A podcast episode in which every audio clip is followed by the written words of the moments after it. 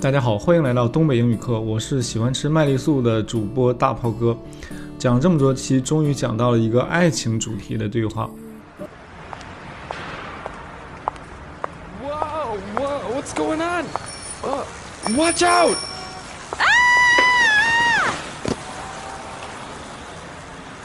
Hey, watch where you're going. Oh no, I'm so sorry. Are you alright? I don't know. I feel terrible. I really didn't mean to knock you over. My tire just exploded and I lost control of my bike. Really, it was an accident. Please accept my apologies. Just let me try to stand up.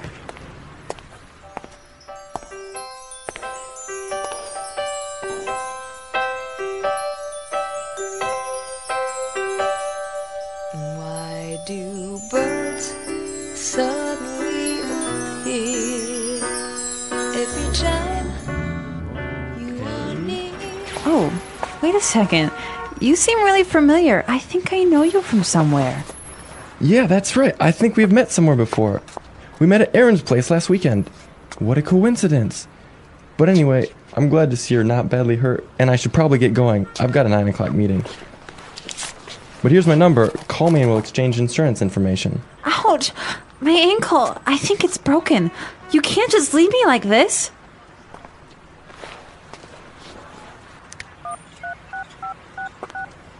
Are you calling an ambulance?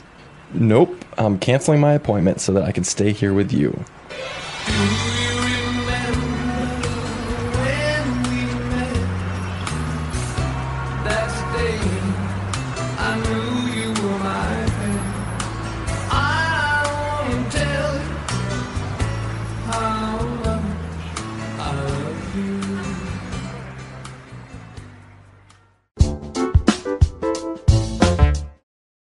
猝不及防的一碗狗粮啊！”但是对话还是比较简单的。以下几个知识点：第一个，呃，小心啊，注意啊，看我这里，watch out，watch out，watch out，呃，直译过来像往外看，就是抬起头往外看的感觉，watch out，小心。第二个知识点，他撞到了女生之后呢，啊，他说了一句 “I feel terrible”，I feel terrible。他说我感到很糟糕，这个比 I feel sorry 会让人感觉更深一层的自责。然后接着他说 I really didn't mean to knock you over。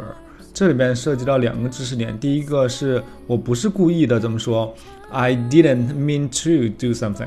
啊、我不是故意的做这件事儿啊。第二个知识点是 knock over，把谁撞倒叫 knock over，knock you over，把你撞倒 knock over。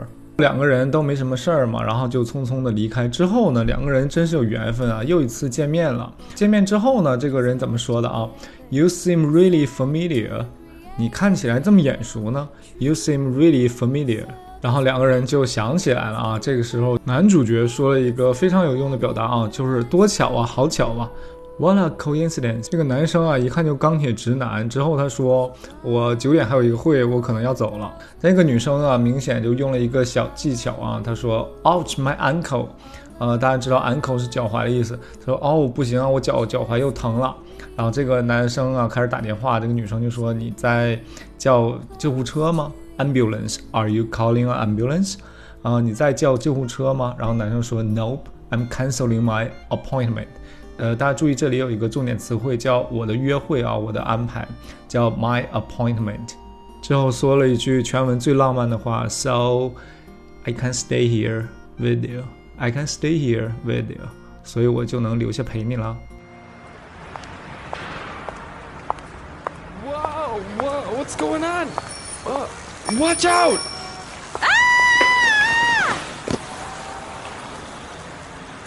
Hey, watch where you're going. Oh no, I'm so sorry. Are you alright? Oh, I don't know. I feel terrible. I really didn't mean to knock you over. My tire just exploded and I lost control of my bike. Really, it was an accident. Please accept my apologies. Just let me try to stand up.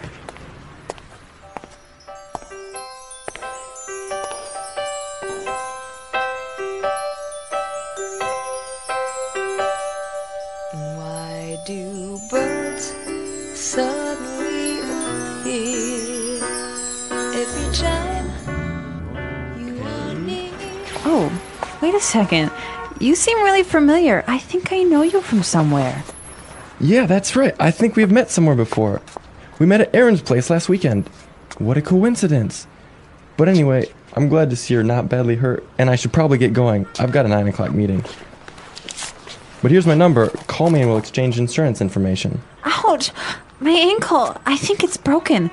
You can't just leave me like this.